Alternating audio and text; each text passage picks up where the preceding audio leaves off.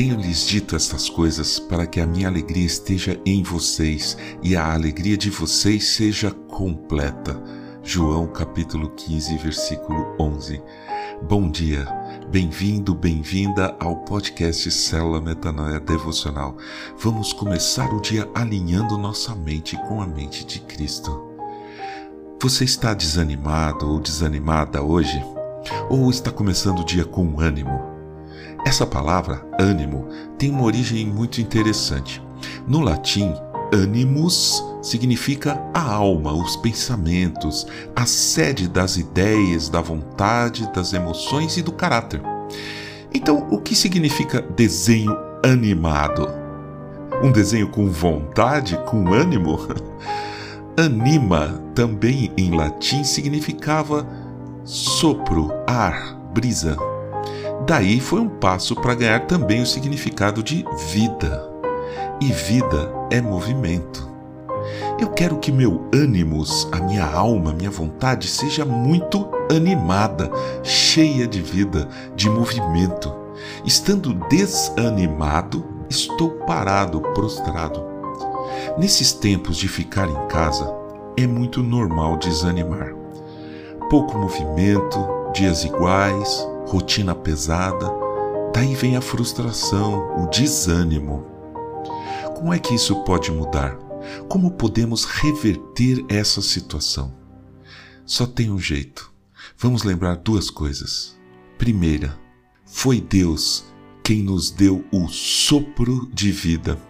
Ele nos deu o ânima, transformou um monte de pó que nós éramos em algo animado, vivo, que se move.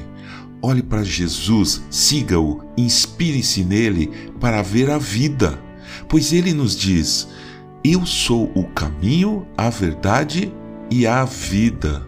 Ninguém vem ao Pai senão por mim. João capítulo 14, versículo 6. Ele é a própria vida. Ele é o ânima que precisamos enxergar e trazer para dentro de nós. Jesus é a vida que Deus nos deu. Segunda coisa, não estamos sós. Mesmo que você esteja agora sozinho ou sozinha na sua casa, sinta no seu coração, Ele está com você. Muito mais do que algo que eu estou dizendo, foi Ele que nos disse: E eis que estou com vocês todos os dias até o fim dos tempos.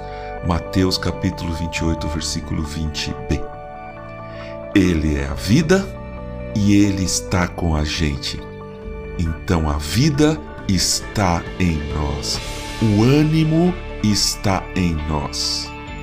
Feche seus olhos, respire fundo, sinta a presença do Mestre e nunca se esqueça das palavras dele no Evangelho de João, capítulo 16, versículo 33. Falei essas coisas para que em mim vocês tenham paz. No mundo vocês passam por aflições, mas tenham bom ânimo. Eu venci o mundo.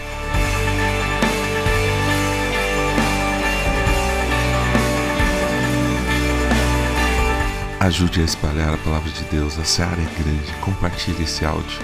Siga-nos para ouvir toda manhã nosso podcast.